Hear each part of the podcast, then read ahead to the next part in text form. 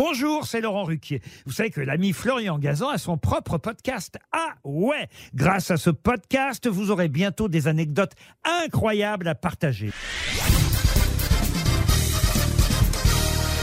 Salut, c'est Florian Gazan. Dans une minute, vous saurez pourquoi on ne peut pas dire que Daniel Auteuil a le nez creux. Ah ouais Ouais, car si dans sa filmographie on trouve des films cultes hein, comme Les Soudoués et des chefs-d'œuvre comme Jean de Florette et Manon des Sources, il en manque quelques-uns dans lesquels il aurait dû tourner, mais qu'il a refusé.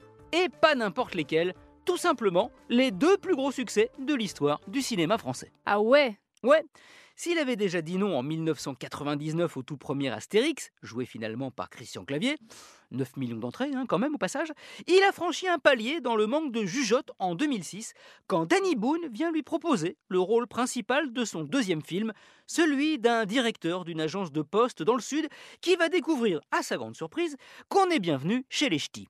José Garcia avait déjà dit non, Daniel Auteuil refuse à son tour, car il venait déjà de tourner un film en duo avec Danny Boone, mon meilleur ami, et il avait peur que ça fasse un petit peu doublon. Maigre consolation, après lui, Jean-Paul Rouve, à qui pourtant le Nord portera bonheur avec les tuches, et Jean Dujardin vont faire pareil avant que Cadmerade ne décroche la timbale, puisque Les Ch'tis reste à ce jour le plus gros succès français du cinéma tricolore avec 20 489 000 entrées. On dit que jamais 203, eh ben, pareil pour les ratages de Daniel Auteuil. Ah ouais? Bah ouais, après Astérix et les Ch'tis, il remet ça en 2008, deux ans après avoir dit non à Danny Boone. Cette fois, il le dit à Olivier Nakache et Eric Toledano, qui lui proposent le rôle du milliardaire tétraplégique dans Intouchable.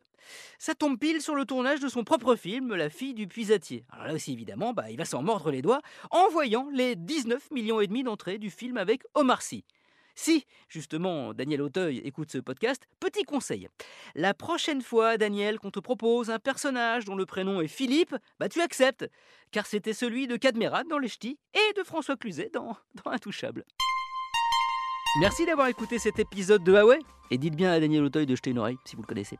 Retrouvez tous les épisodes sur l'application RTL et sur toutes les plateformes partenaires. N'hésitez pas à nous mettre plein d'étoiles et à vous abonner. A très vite